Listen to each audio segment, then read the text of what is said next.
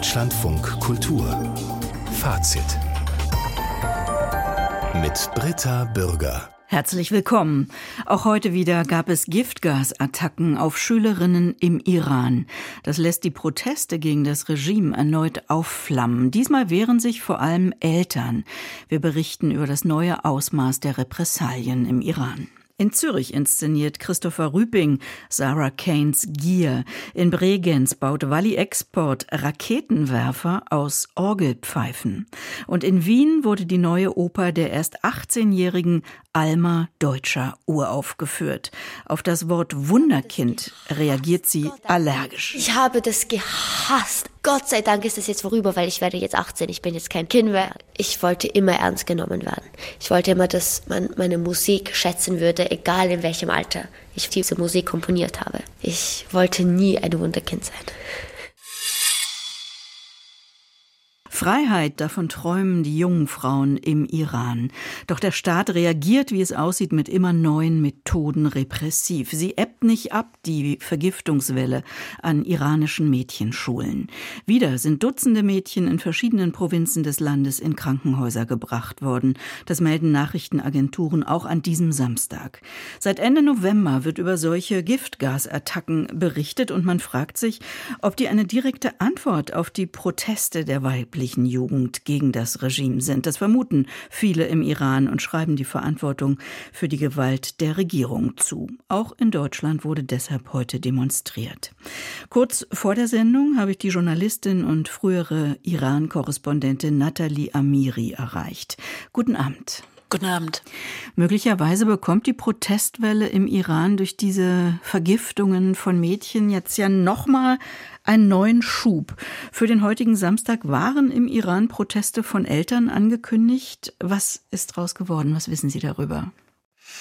Es gab trotz eines enormen Sicherheitsaufgebotes ähm, einzelne Proteste in Städten. Unter anderem wurde gerufen, unser Feind ist nicht Amerika, sondern er sitzt hier. Es scheint so, dass das Regime im Moment auch mehr sich darauf konzentriert, dass es zu keinen neuen Protesten kommt. Auf Dutzenden Videos sieht man, wie wütende Eltern, schreiende Mütter von Kindern, von jungen Mädchen mit einer Brutalität zum Schweigen gebracht werden und abtransportiert werden. Das Land befindet sich wirklich in einem Schockzustand. So es gab es noch nie, also in so einem Ausmaß. Heute soll es allein in mehr als 116 Schulen im ganzen Land Giftgasanschläge gegeben haben. Und wenn man sich die Videos ansieht, also vor den Schulen spielen sich wirklich Szenarien wie in einem Horrorfilm ab. Mädchen wälzen sich auf dem Boden, weil sie keine Luft mehr bekommen und Eltern schreien, Krankenwagen transportieren Schulkinder ab. Und die Kliniken sind gerade im Moment in iranischen Städten wirklich gefüllt mit jungen Mädchen, die an den Folgen von Giftgas wegen Atemnot, Übelkeit und Herzrasen eingeliefert wurden. Ich kann wirklich sagen, so eine Art von religiösen Extremismus und den vermutet man dahinter, hat es noch nicht gegeben, zumindest nicht in den letzten drei Jahrzehnten. Ja, Sie sagen religiöser Extremismus, also das ist die ideologische Haltung dahinter. Es gibt noch keine klaren Ansagen von dieser Gruppe, die man auch noch nicht benennen kann. Es gab zwar ein Bekennerschreiben, aber so richtig ist es auch nicht klar, wer dahinter steckt, dass jetzt an so vielen Schulen und so vielen Städten diese Anschläge passieren, deutet natürlich darauf hin, dass es dann doch eine organisierte Gruppe ist, und vor allen Dingen ist die große Frage und die Wut, die Sie hatten zu Beginn mich gefragt, ob das äh, auch einen Aufschwung der Proteste bedeutet. Mhm. Die Wut ist unermesslich groß gegen das Regime auch, weil natürlich die Menschen sagen, entschuldigt mal jeden einzelnen Demonstranten, jede einzelne Demonstrantin, wenn ihr wollt, könnt ihr mit dem Geheimdienst identifizieren. Es gibt überall Gesichtserkennungskameras und es gibt jetzt an so vielen Schulen Anschläge und bisher gibt es keine Verhaftungen. Das Regime zeigt keinerlei Willen zur Aufklärung und äh, das macht die Menschen enorm wütend und es werden auch neue Proteste angekündigt, so dass wir sehen werden, was passiert in den nächsten Tagen und Wochen. Nur ist es enorm gefährlich, gerade für die Kinder und Mädchen. Und die Eltern überlegen sich, ob sie ihre Kinder noch auf die Schulen schicken. Mhm. Die Vizepräsidentin des Iran hat ihr Bedauern ausgedrückt. Die Polizei sagt, sie will die Fälle untersuchen. Glaubhaft klingt das nicht, wenn das jetzt immer weitergeht. Nein, überhaupt nicht. Keiner, mit dem ich in den letzten Tagen im Iran gesprochen habe, vertraut dem Regime. Die Vizepräsidentin gehört zum Machtapparat. Sie wird nach vorne geschickt, wenn es um Frauenthemen geht.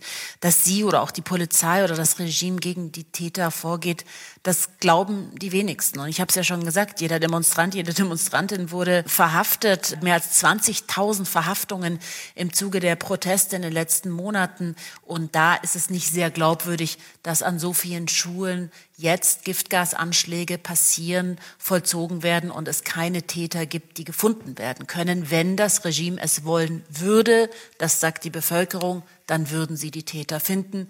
Aber das ist auch der Vorwurf, die Täter befinden sich innerhalb des Machtapparates. Das ist aber nur der Vorwurf und nicht bestätigt. Gibt es denn Reaktionen von den Lehrern, von den Schulen?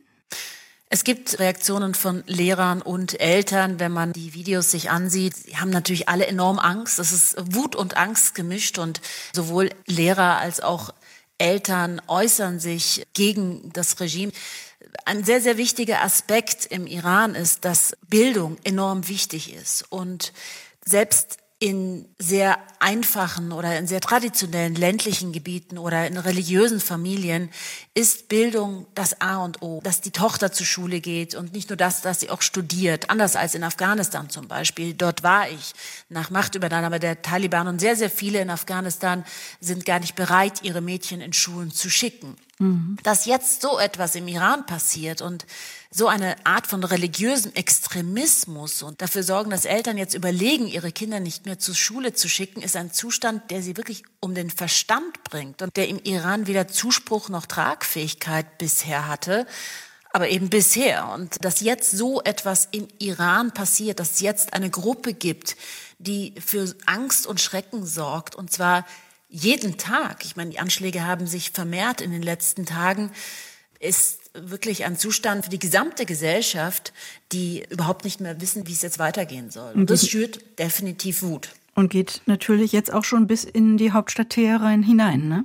Auf jeden Fall. Und da muss man schon diese Anschläge auch im Kontext der letzten Monate sehen. Es waren vor allen Dingen ja die Mädchen und Frauen, die sich die Kopftücher vom Kopf gerissen haben während dieses revolutionären Prozesses der letzten Monate, die für ihre Freiheit auf die Straße gegangen sind, protestierten, die Slogans gegen das Regime riefen, vor allem an Mädchenschulen, die Sprechchöre der Mädchen lauteten Tod dem Diktator. Es gingen Bilder viral von Schulmädchen, die aufgereiht vor einem Bild des Revolutionsführers im Klassenzimmer standen und ihm den Mittelfinger entgegenstreckten. Und daraufhin hat übrigens Ayatollah Ali Khamenei, der Revolutionsführer, der religiöse Führer des Landes, in einer Ansprache dann mal vor wenigen Wochen gesagt, naja, es gab einige, die aufgrund ihrer Emotionen protestierten, aber dieses Problem kann mit einer Bestrafung gelöst werden. Und an diesen Satz erinnern sich jetzt natürlich viele.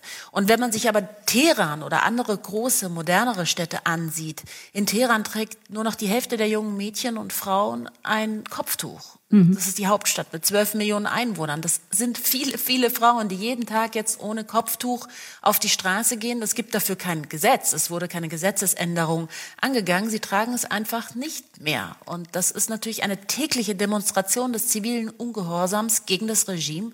Und den Hardlinern passt es überhaupt nicht. Kritik aus dem Ausland wird auch laut. Annalena Baerbock fordert ganz im Sinne ihrer feministischen Außenpolitik lückenlose Aufklärung. Mädchen müssten ohne Angst zur Schule gehen können. Das sei nichts weniger als ihr Menschenrecht. So Baerbock auf Twitter. Norbert Röttgen appelliert, dass wir eine realistische Iran-Politik brauchen und auch die US-Regierung fordert Aufklärung. Frau Amiri, kann das Ausland die Entwicklung im Iran in dieser Frage beeinflussen? In dieser Frage konkret eher nein. Dennoch kann sehr viel mehr Druck generiert werden gegenüber dem Regime. Es kann mehr Sanktionen geben, zielgerichtete Sanktionen gegen die Machtelite. Es äh, wird gefordert, dass es eine Isolierung des iranischen Regimes gibt in Form von Ausweisung der Botschafter, hier auch in Berlin. Annalena Baerbock hat schon nach dem Tod von Gina Massa Amini, aufgrund deren Tod ja dann die Proteste begannen im Iran, eine lückenlose Aufklärung der Todesursache gefordert. Da hat sie natürlich nie Antwort aus Teheran bekommen. Insofern, das allein sind nur Worthülsen, Folgen, die wirklich dann Druck aufs Regime ausüben, die können durchaus etwas bewirken. Nathalie Amiri über die anhaltende Vergiftungswelle an iranischen Mädchenschulen. Auch heute gab es neue Fälle und wachsenden Protest dagegen. Herzlichen Dank fürs Gespräch. Sehr gerne. Am Schauspielhaus Zürich ist ja gerade einiges los. Das Doppelleitungsteam Nikolaus Stehmann und Benjamin von Blomberg muss zum Ende der Spielzeit 2023-24 aufhören. Die beiden Regisseure aus Deutschland haben das wichtigste Theater der Schweiz neu ausgerichtet, doch das kam nicht bei jedem gut an. Wie aber kam die heutige Premiere an? Christopher Rüping, ein Starregisseur des Hauses, hat sich Sarah Kanes Gier vorgenommen. 25 Jahre und eine Pandemie Pandemie, nachdem das Stück geschrieben wurde. Michael Lages hat die heutige Premiere am Schauspielhaus Zürich miterlebt. Hallo, guten Abend. Hallo, Abend. Im Zentrum dieser Inszenierung steht wohl das Gesicht der Schauspielerin Wiebke Mollenhauer. Wie und was erzählt dieses Gesicht? Äh, in der Tat steht dieses Gesicht im Zentrum, aber auch Wiebke Mollenhauer selber. Sie sitzt mit auf der Bühne und eine Kamera ist die ganze Zeit auf ihr Gesicht gerichtet und dieses Gesicht wiederum wird auf eine große Leinwand projiziert und die vier Akteure, die ganz wie es bei Sarah Kane vorgeschrieben ist, äh, die verschiedenen Monologe und Gedankensplitter zusammenhalten, die sprechen das alles in ihre Richtung. Und das ist die Grundidee der Aufführung, nämlich nicht zu überlegen, was ja immer ganz schwierig ist, warum sagen die Sarah Kane-Figuren das, was sie sagen, mit welcher Motivation, mit welchem Hintergrund, sondern Christopher Rüpping will fragen, was richten die aus, diese Gedanken, die in die vier Figuren aufgeteilt sind, was richten sie aus in einer fünften Figur, die die ganze Zeit nur zuhört und eigentlich sozusagen ihre einzige Rolle ist zu reagieren. Könnte man für ein Experiment halten, wenn es nur einmal passieren würde, aber das ist natürlich auch geprobt. Und Wiebke Mollenhauer spielt sozusagen einen Echoraum, ohne selber zu reden, für all das, was in den Hauptfiguren, also in den vier Figuren an Gedankensplittern versammelt ist. Und das sind solche Gedankensplitter.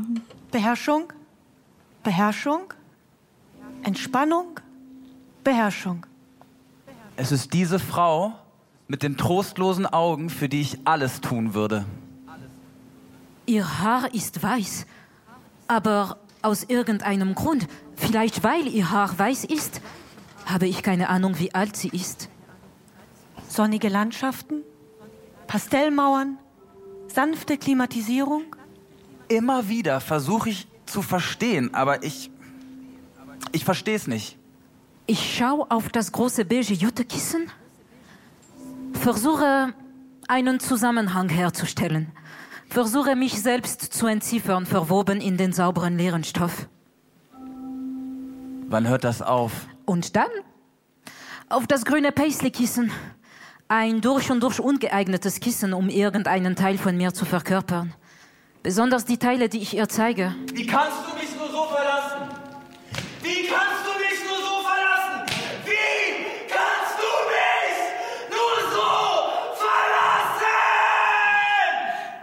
Ja, Michael Lages, dieser vierstimmige Text, komme ich äh, weiter damit, wenn ich nach einem Zusammenhang suche? Nee, äh, kommen Sie aber, glaube ich, ganz, ganz selten, wenn Sie sich mit Sarah Kanes Texten beschäftigen. Es sind, wie erwähnt, Gedankensplitter. Es ist ein Bewusstseinsstrom, der nicht logischen Konsequenzen und logischen Abläufen folgt, sondern tatsächlich äh, montierte Momente, montierte Emotionen immer wieder präsentiert. In dem Fall sind das äh, Benjamin Lilly und äh, Steven Sova und Maya Beckmann und Sascha Melroch.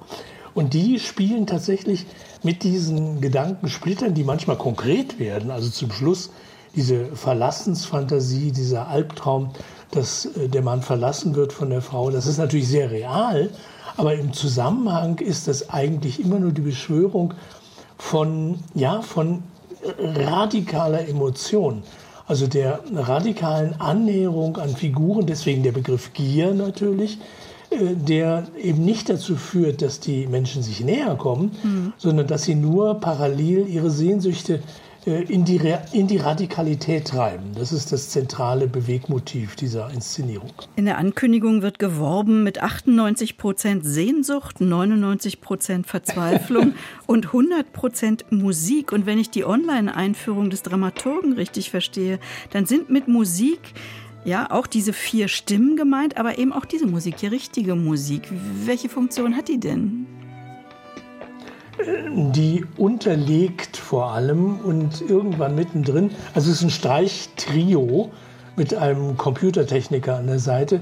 Eigentlich wird viel unterlegt, aber zwischendrin äh, gibt es auch mal so eine Phase, wo tatsächlich die Figuren in so eine Emotionsphase mit, mit, mit, äh, mit Eric Burden, mit richtiger Popmusik der 70er Jahre ausbrichten, Madonna und plötzlich so ein, so ein Spektakelmoment inszenieren.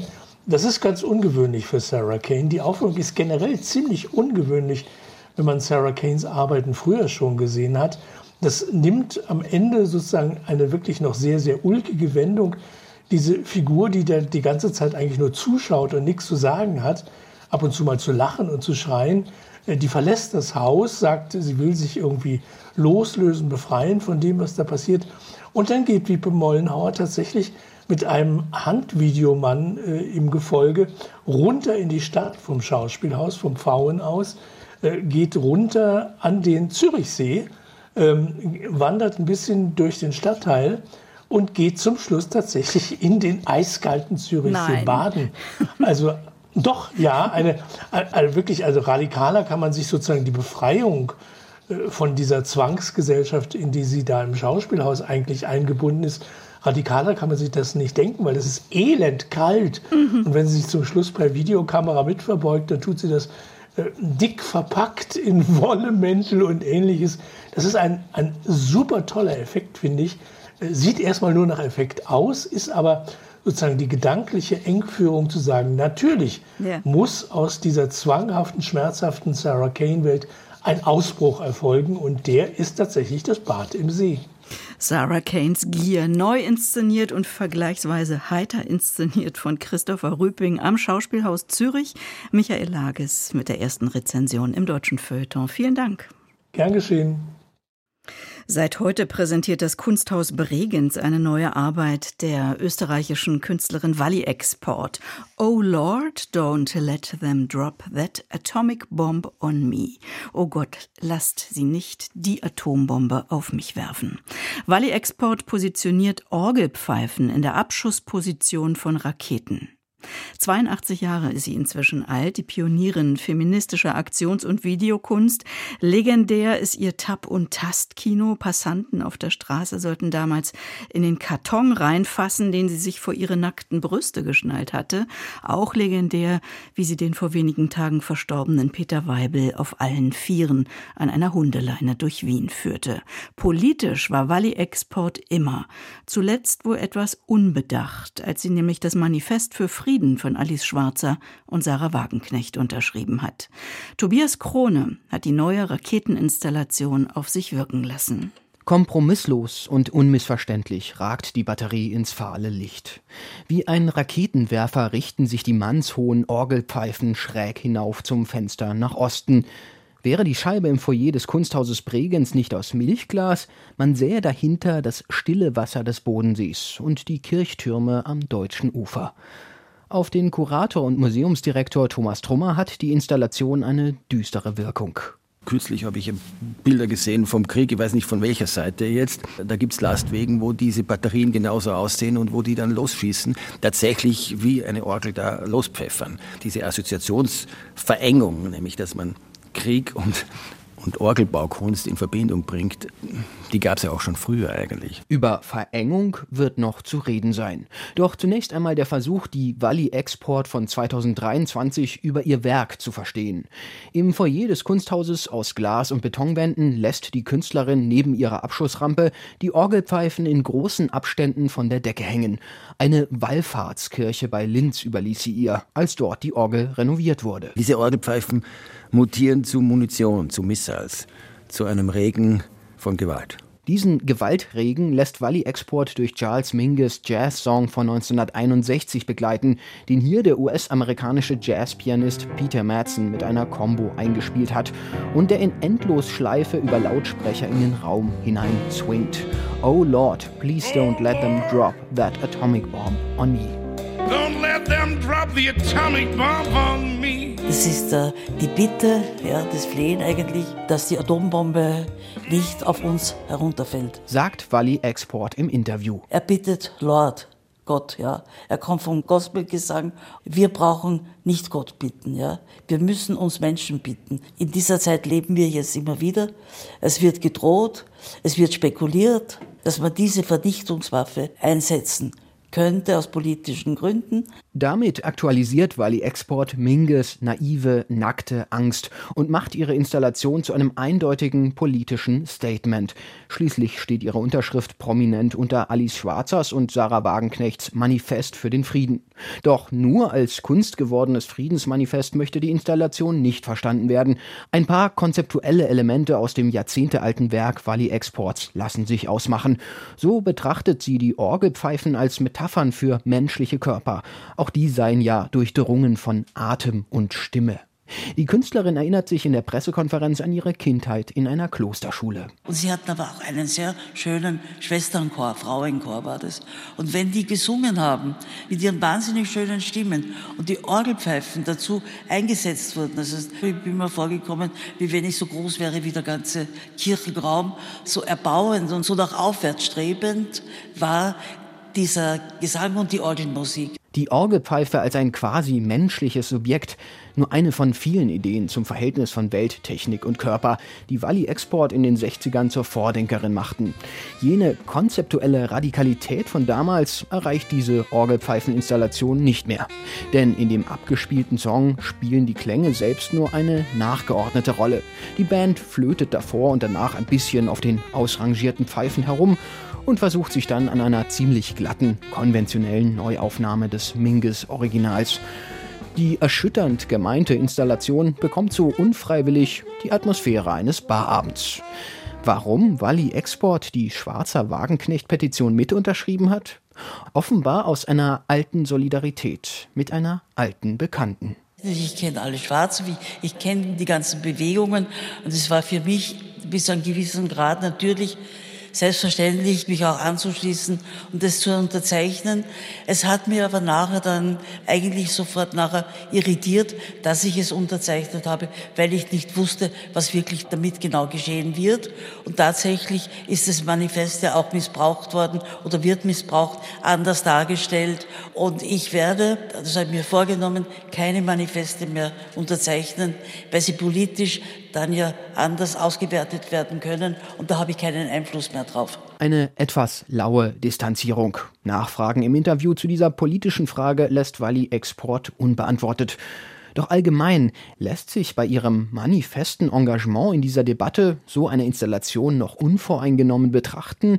Oder kurz, kann Kunst da noch funktionieren? Kunst funktioniert, weil sie Kunst ist, sagt Wally Export und vor etwas mehr als einem Jahr hätte man ihr da wohl noch ohne weiteres zugestimmt. Raketenwerfer aus Orgelpfeifen, die neue Installation von Walli Export bis zum 10. April im Kunsthaus Bregenz, dem interessanten Museumsbau des Architekten Peter Zumthor. Deutschlandfunk Kultur Kulturnachrichten Bundesjustizminister Buschmann hat mit scharfen Worten die Gruppierung Letzte Generation kritisiert. Der FDP-Politiker erklärte, sie habe das Grundgesetz in den Schmutz gezogen, als Aktivisten in Berlin die Kunstinstallation zum Grundgesetz heute mit schwarzer Farbe übergossen. Dies könne nur falsch sein, egal welche Botschaft damit habe ausgesendet werden sollen. Bundestagspräsidentin Baas kritisierte die Aktion ebenfalls scharf. Die Schmiererei empöre sie, es fehle ihr jedes Verständnis, sagte die SPD-Politikerin in Berlin. Das Kunstwerk stehe als Mahnung, die Grundrechte zu achten und zu schützen. Die Aktivisten wollten nach eigenen Angaben gegen die weitere Nutzung fossiler Brennstoffe wie Erdöl protestieren. Die Polizei teilte mit, Strafermittlungsverfahren gegen sechs Tatverdächtige aufgenommen zu haben. Im Wallraf-Richards-Museum in Köln ist eine Ausstellung mit der First Folio von William Shakespeare gestartet. Bis zum 11. Juni wird eine der besterhaltenen Erstausgaben des Londoner Dramatikers ausgestellt. First Folio wurde vor 400 Jahren veröffentlicht, sieben Jahre nach dem Tod Shakespeares 1616. Das Werk umfasst 36 Lust- und Trauerspiele, niedergeschrieben durch seine Schauspielkollegen John Hemmings und Henry Condell. Die ledergebundene Erstausgabe gehört laut Kurator Peter W. Marx zu den teuersten Büchern der Welt. Weltweit sind noch 235 Exemplare erhalten. Der frühere Generalsekretär des Schriftstellerverbandes Penn Deutschland, Heinrich Peukmann, ist mit 73 Jahren gestorben. Man habe Peukmann sehr viel zu verdanken, sagte Penn-Präsident José F. A. Oliver. Er habe seine Ämter mit viel Herzenswärme ausgefüllt, obwohl ihm die Arbeit durch Anfeindungen erschwert worden sei. Bundesweit geriet Peugmann während der Querelen um den kurzzeitigen Penn-Präsidenten Dennis Yücel als dessen Gegenspieler in die Schlagzeilen. Yücels Führungsstil hatte den Verband 2022 vor eine Zerreißprobe gestellt. Peukmann sei insbesondere das Programm Writers in Exile des Penn-Zentrums wichtig gewesen, das sich um Schriftstellerinnen und Schriftsteller im Exil kümmert, heißt es im Nachruf des Verbandes. Der uruguayische Architekt Raphael Wainoli ist im Alter von 78 Jahren gestorben. Wainoli hinterlässt mehr als 600 Arbeiten auf der ganzen Welt, darunter Hotels, Konzertsäle, Stadien und Flughäfen. Zu seinen bekanntesten zählen das Tokyo International Forum und die kreisförmige Brücke über die Garzon-Lagune in Uruguay. Für negative Schlagzeilen sorgte sein sogenanntes Walkie-Talkie-Hochhaus in London. Während der Bauzeit bündelte und reflektierte seine Glasfassade das Sonnenlicht so stark, dass darunter parkende Fahrzeuge beschädigt wurden. Außerdem wurde das Hochhaus 2015 von Architekturkritikern zum hässlichsten in diesem Jahr fertiggestellten Gebäude in Großbritannien gewählt. Dass sie es nicht mag, als Wunderkind bezeichnet zu werden, das haben wir vorhin schon gehört von der jungen Komponistin Alma Deutscher. Aber was ist das denn sonst, wenn ein Mädchen das absolute Gehör hat und mit acht die erste Oper komponiert? Cinderella. Alma Deutscher. Nie ist sie in die Schule gegangen, also nicht richtig. Sie wurde von ihren Eltern unterrichtet. Jetzt mit 18 studiert sie in Wien Dirigieren. Während der Corona-Jahre hat sie ihre zweite Oper komponiert, ein Auftragswerk des Landestheaters Salzburg. Des Kaisers neue Walzer ist der Titel und er verweist auf das Andersen-Märchen. Es ist ein Spiel zwischen U- und E-Musik, die Liebesgeschichte zweier Welten. Die romantische Komödie geht um die Tochter eines Milliardärs, Leonie Kaiser, die besessen von klassischer Musik ist und eine Dirigentin werden möchte. Und Jonas, der arme Gärtner, der aber auch ein sehr talentierter Singer-Songwriter ist. Das ist ihre Liebesgeschichte, aber auch die Liebesgeschichte von zwei Welten, die zusammenkommen. Die klassische Musikwelt und die Popwelt. Und so hört sich das an. Was ist gut?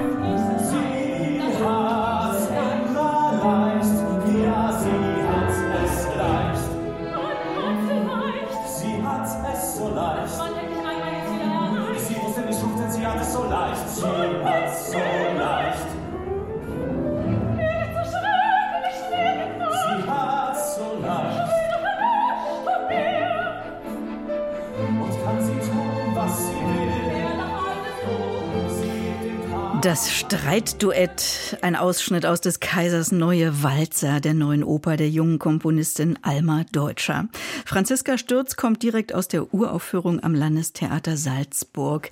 Ja, wie bringt Alma Deutscher die zwei Welten, Musical und Oper, Pop und Hochkultur da zusammen? Und ja, findet sie damit zu einer eigenen Tonsprache? Also da wird auf jeden Fall ganz, ganz viel zitiert. Was man da auch gerade im Hintergrund gehört hat, war ja auch noch ein äh, wesentlicher Teil von Mozarts Klavierkonzert. Aber das äh, wird in diesem Stück eben ganz geschickt eingeflochten. Ähm, das ist wirklich eine romantische, musikalische Komödie. Also ich würde es wirklich keine Oper nennen, sondern es wird eben auf mehreren Ebenen ganz, ganz virtuos äh, gespielt und es wird aber auch Satire dargeboten. Es wird ja auch die ernste Musikszene richtig böse aufs Korn genommen. Insofern ist da auch ganz, ganz viel Streitpotenzial in diesem Stück. Also ähm, in der Musik von Alma Deutscher finden sich ein Händelchor und eben Mozart ganz, ganz viel, aber auch der Kaiserwalzer wird zitiert und äh, Johann Strauss, Richard Strauss, Rosenkavalier und dann natürlich wird sich lustig gemacht über, ähnlich wie damals bei H.P. Kerkeling, über sogenannte Hurzeffekte der, der äh, modernen äh, klassischen Musik, der ernsten Musik, denn ähm, das ist also ihr ganz großes Ziel mit diesem Stück ähm, der Melodielosigkeit der modernen, ernsten Musik wirklich äh, etwas entgegenzustellen. Und das ist ein ganz, ganz klares Bekenntnis zum Kitsch. Mhm. Musikalisch geleitet äh, wird das von Katharina Winkor, inszeniert von Christina Pieger, also rundum äh, ist da ein junges Frauenteam beteiligt. Wie erzählt die Regisseurin jetzt dieses romantische Liebesmärchen?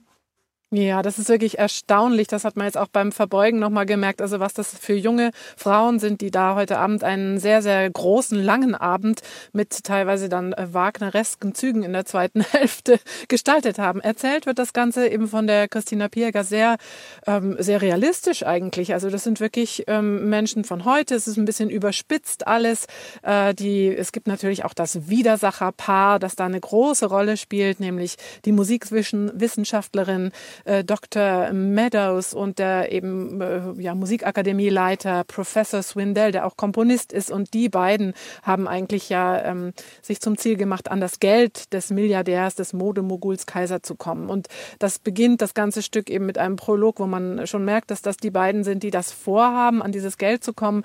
Ähm, die werden großartig dargestellt übrigens auch und sehr, sehr schön in der Personenführung gestaltet von Anne-Fleur Werner als eben diese äh, Musikwissenschaft Wissenschaftlerin und dem George Humphreys als Professor Swindell, der da eben immer seine Reden hält und so groß gelobt wird als Komponist. Das sind viele kleine einzelne Szenen, sehr geschickt auch eben, wie das Liebespaar eingeführt wird. Die äh, Julia Sturzelbaum singt die Leonie Kaiser, die eben Klassik liebt und auf ihrem Flügel sogar schläft. Und dann äh, der Thomas Wegscheider ist eben dieser Jonas, der Gärtner, der da eben mit seiner E-Gitarre draußen auf der Wiese singt. Und das wird alles in, mit einfachen Mitteln auf der schlichten Bühne in Salzburg am Landestheater ähm, dargestellt, die, die ähm, unheimlich wandelbar ist, diese Bühne. Im dritten Akt sind wir ja in einem super schicken Restaurant, ähm, einem Ster möchte gerne Sterne-Lokal, äh, wo eine ewig lange Fuge sich entspinnt, weil sich alle Paare da finden und ähm, ja, das Ganze kulminiert, äh, nein, wie sagt man ja, also sich zuspitzt. Kulminiert, zu einem, ja. Ähm, Tohu Wabohu, kulminiert, genau. Ja, also eine interessante Musik einer wirklich sehr jungen jungen Komponistin plus Gesellschaftskritik und Kritik am gängigen Kulturbetrieb. Raunte das Wort Wunderkind dann heute Abend doch wieder durch die Foyers? Nein, es war einfach nur ein Luftanhalten, ein Staunen und es gab natürlich aber auch äh, ganz massiven Widerstand. Ja, ich würde mal sagen aus der äh, Ecke derjenigen, die das jetzt wirklich äh, ganz, ganz ernst nehmen möchten und sich nicht darauf einlassen wollen, dass das eben Satire ist, dass das aber auch ähm, Ausdruck einer jungen Seele ist. Ähm, da ist ja auch der MeToo-Aspekt wird ja auch äh, von Missbrauch an Musikhochschulen, sexuellem Missbrauch, der wird auch thematisiert. Da ist ganz, ganz viel drin in diesem Stück äh, und das wird aber alles ein bisschen über überdeckt mit diesem, mit dieser sehr, sehr sülzigen, sagen wir mal, walzerseligen Musik und dem Musical-Charakter und diesem Kitsch, der aber auch wirklich gewollt und gewünscht ist und der einer Seele offensichtlich auch äh, der, dieser Generation entspringt. Und ich finde, man muss es ernst nehmen und mhm. äh, finde deswegen diesen Abend sehr, sehr beeindruckend und habe auch richtig Spaß dabei gehabt. Franziska Stürz über des Kaisers neue Walzer, die neue Oper der erst 18-jährigen Komponistin Solistin Alma Deutscher. Ein Auftragswerk des Landestheaters Salzburg und dort in Salzburg wünsche ich noch einen schönen Abend. Danke. Danke. Der Textbot ChatGPT, der ist seit ein paar Monaten eine beliebte Ablenkung. Man kann die Maschine fragen, was man will und erhält in Sekundenschnelle eine Antwort. Und schon ist diese Form der künstlichen Intelligenz Material fürs Theater. Decoding Bias heißt eine theatrale Videoinstallation von Theresa Reiver. Sie fragt, ob ChatGPT gerade die Menschheit überrennt, ob das System Jobs übernimmt und welche Form der Diskriminierung diese intelligenten Datenkraken dabei produzieren. Tobi Müller war bei den Avataren in Berlin.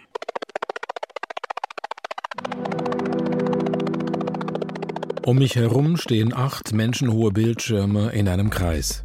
Acht künstliche Intelligenzen und ihre menschlich gestalteten Avatare trainieren ihr Wissen. Eine superschnelle Serie von weiblichen Porträts jagt über die Bildschirme. Die Avatare wollen die Geschlechtervorurteile loswerden, die ihnen einprogrammiert wurden. Auf Englisch den Gender Bias. Doch dazu proben sie vor allem eins: Gefühle. Emotional intelligence is a muscle. You just need to train it. I think humans and us, we're all in this together. Take a closer look and you realize we are all suffering under the same system here. Emotionale Intelligenz ist lernbar und diese künstlichen Intelligenzen haben dieselben Probleme wie Menschen auch. Sie leiden zum Beispiel unter Ungleichheit. Aber irgendetwas klingt komisch. Regisseurin Theresa Reiber also wir haben ziemlich viel mit ChatGPT gechattet, um so den Sprachduktus zu verstehen, wie so ein KI-Sprachbot sich ausdrückt. Und einige Textstellen, die wir geschrieben haben, haben wir von ChatGPT Korrektur lesen lassen und umformulieren lassen. In a way, people are also just running different programs, don't you think? Well, if you ask me, humans have long become cyborgs anyways. Hm, auch menschliche Gehirne folgen einem Programm und die Kontaktlinsen und Handys machen uns zu Cyborgs also. Wer hat das wohl getextet? Die Autorinnen, die Maschine? Tatsächlich ist es eine Zusammenarbeit, wie die Dramaturgin Miriam Schmidtke erklärt. Das ist eine sehr dezidierte textbuchartige Sprache, die da tatsächlich rauskommt. Dadurch, dass wir ja das große Glück hatten, dass genau in den Projektzeitraum eigentlich dieser große Entwicklungssprung von ChatGPT fiel. Das ist uns natürlich dann sehr gelegen gekommen auch, dass wir da nicht nur über KI sprechen und schreiben konnten künstlerisch, sondern dass wir tatsächlich auch mit KI zusammen Dinge formulieren durften. Die Stimmen wurden professionell eingesprochen, anschließend aber verfremdet. Wenn ein Ding oder eine Maschine eine allzu menschengetreue Gestalt annimmt, fürchten wir uns davor. Die Computerwissenschaft nennt diesen Effekt das Uncanny Valley, das unheimliche Tal. Die zart stockenden Stimmen, die leicht linkischen Bewegungen, das soll beruhigen, gerade weil es künstlich wirkt. Und doch löst die theatrale Installation Decoding Bias diese Distanz immer wieder auf, vor allem visuell wir sehen das ja in der Installation auch, dass es ein Detailreichtum bis ins Kleinste mit irgendwie so kleinen Härchen am Kinn und Falten und Hautunreinheiten. Die Avatare, vier sind Frauen nachempfunden, vier Männern, sitzen in einem Stuhlkreis wie die Bildschirme auch. Die Art der Klappstühle, auf denen sie sitzen, verrät den kulturellen Bias. Es sind definitiv amerikanische Stühle und der Raum erinnert an eine Turnhalle oder ein Community Center. Die KIs treffen sich zwar nicht, um über ihre Alkoholprobleme zu reden, aber dennoch erinnert die Situation an eine Gruppentherapie. I am here to assist and enhance human life, not to replace or diminish it. I am here to assist and enhance human life, not to replace or diminish it. Schwören im Chor, was man ist, ein maschinelles, selbstlernendes System und eins, das den Menschen nur dient und sie nicht bedroht. Doch sollen wir einer KI vertrauen, weil sie Gefühle darstellen kann, zum Beispiel mit Popsongs? Dass jemand singt, das ist ein ganz großer Ausdruck von Emotionen und gleichzeitig ist es aber im Kontext von Karaoke. Also es ist dann doch nicht nur der pure Selbstausdruck, sondern doch wieder auch ein Performen eines Stücks und dazwischen zu changieren, fanden wir spannend eigentlich ist es ja doch total cool, die Weltherrschaft zu übernehmen und eigentlich könnten hier irgendwie noch viel mehr, wenn wir uns nicht die ganze Zeit total zusammenreißen würden. Und das haben wir, glaube ich, auch so ein bisschen versucht, so als Konflikt einzubauen in den Figuren. Now I'm strong enough to live without you, strong enough, and I Ausgerechnet beim Versuch, besonders menschlich zu wirken, taucht die andere Wahrheit auf. Ich bin auch ohne dich stark genug. Pop empowert die Avatare. Empowerment ist nicht immer nur schön, ne? Kommt. Empowerment ist eben auch wieder Power. Und ob das die richtige Antwort ist auf unser Machtsystem, ist ja eben die Frage. You gotta go. Eine theatrale Videoinstallation über das Phänomen ChatGPT. Es gab schon Voraufführungen, aber die eigentliche Premiere, die kommt erst am 9. März in der Artistenhalle am Berliner Holzmarkt. Decoding Bias. Und jetzt sortiert Klaus Pokatzki nochmal die gedruckten Feuilletons dieser Woche. Ist Unerschrockenheit für Sie eine sehr wichtige Eigenschaft? fragte die Süddeutsche Zeitung. Ich bin so oft erste Frau gewesen, antwortete Kam Thomas, und da braucht es Unerschrockenheit, weil da stets strukturelle Widerstände sind. Eine Fraktion findet es toll, eine Fraktion findet es beschissen und die dritte ist unentschlossen.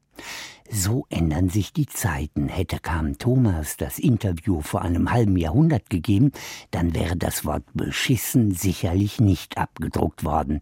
1973, als sie als erste Frau das ZDF Sportstudio moderierte. Ich hatte ja im Februar 73 meine erste Sendung gemacht, erzählte sie im Interview. Die Frauen in Deutschland wurden jedoch erst ab 1974 oder 1975 untereinander wieder wirklich solidarischer. Erst da hörte es langsam auf, dass Frauen sich gegenseitig als Bedrohung wahrnahmen. Schließlich war die Geschäftsgrundlage für das Leben als Frau ein Mann. Bis 1977 genehmigte er per Unterschrift, dass sie arbeiten durfte. Tempi passati, Gott sei Dank.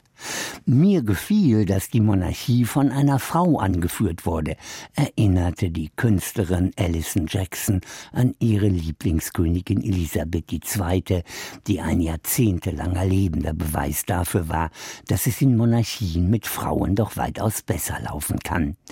Die Monarchie ist fantastisch, all der Pomp, die Pracht, die Kostüme, meinte Alison Jackson im Interview mit dem Spiegel.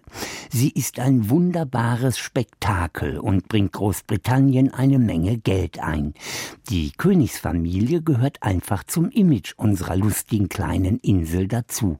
Und ihre Mitglieder erheben ihre Stimme für wirklich wichtige Anliegen, fürs Klima zum Beispiel. Und das hat der jetzige König Charles III. schon als Kronprinz getan. Ende März besucht er Deutschland und wir freuen uns schon auf schöne Artikel in den Feuilletons. Putin darf den Krieg nicht gewinnen und die Ukraine darf ihn nicht verlieren, führte uns die Frankfurter Allgemeine Zeitung wieder zu dem traurigen Thema dieser Tage.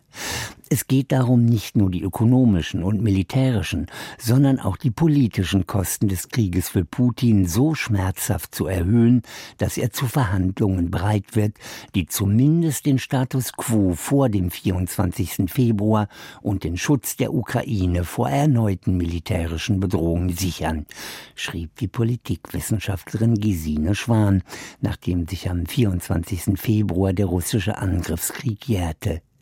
Wenn in der Öffentlichkeit nach mehr Diplomatie für einen Waffenstillstand gerufen wird, denkt man dabei in der Regel an Verhandlungen zwischen Russland und der Ukraine mit der Implikation, dass das Aggressionsopfer territoriale Konzessionen machen sollte.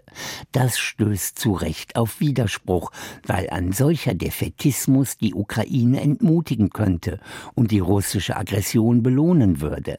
Das können wir, wenn wir das Völkerrecht und eine regelbasierte globale Ordnung erhalten bzw. reparieren wollen, nicht zulassen. Und deswegen war und bleibt die militärische Unterstützung notwendig. Und damit wollen wir hier endlich einem Mann das Wort erteilen. Ich finde, dass die derzeitige deutsche Regierung mit der Situation in der Ukraine sehr behutsam umgeht. Manche sagen sogar, dass das alles zu langsam geht, sagte Gerhard Polt. Man kann die Ukrainer nicht hängen lassen und sagen, ihr müsst verhandeln. Sollen die Ukrainer zu Putin sagen, was kann ich tun, dass du unsere Kinder und Frauen nicht mehr umbringst und keine Krankenhäuser und Kindergärten mehr bombardierst, sagte der Kabarettist im Interview mit der Neuen Zürcher Zeitung. Die Ukraine hat ein absolutes Existenzrecht. Putin muss nur aufhören, dann ist die Sache erledigt. Der Krieg in der Ukraine hat bei uns ja zur Diskussion geführt, ob wir vielleicht doch wieder eine Wehrpflicht und damit auch eine zivile Dienstpflicht für junge Menschen brauchen. Jugendliche sollte man nicht zu einem Pflichtjahr zwingen, fand Dorothea Letzel in der Tageszeitung Taz. Aber jeder Mensch sollte die Möglichkeit und Chance haben, ein soziales Jahr zu machen, meinte die 20-Jährige, die ihren Freiwilligendienst gerne geleistet hat, aber die maximal 500 Euro im Monat an Entlohnung kritisiert. Das Taschengeld der Freiwilligen reicht nicht aus, um Wohnung und Lebensunterhalt zu finanzieren, wenn man nicht mehr bei den Eltern wohnt. Wie man sich vorstellen kann, machen viele deshalb keinen Freiwilligendienst. Da könnte die Politik ja mal ganz rasch aktiv werden. Und die letzten Worte sollen hier ältere und frisch gebliebene Damen haben. Wenn der Geist jung ist, ist der Körper auch jung, sagt die Eiskunstlauf-Weltmeisterin Marika Kilius, die in wenigen Wochen 80 Jahre alt wird, im Interview mit der Welt am Sonntag.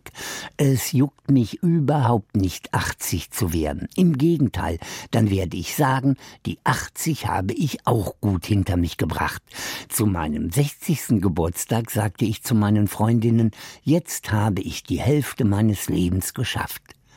Da lassen wir uns gerne noch von der 76-jährigen Carmen Thomas aus ihrem Interview mit der Süddeutschen beraten. Wenn ich einen dicken Hals bekomme, weil jemand was sagt, womit ich nichts anfangen kann, zulassen statt zu machen und das Schöne und Kluge darin erkennen und nutzen. Klaus Pokatzki mit der Kulturpresseschau.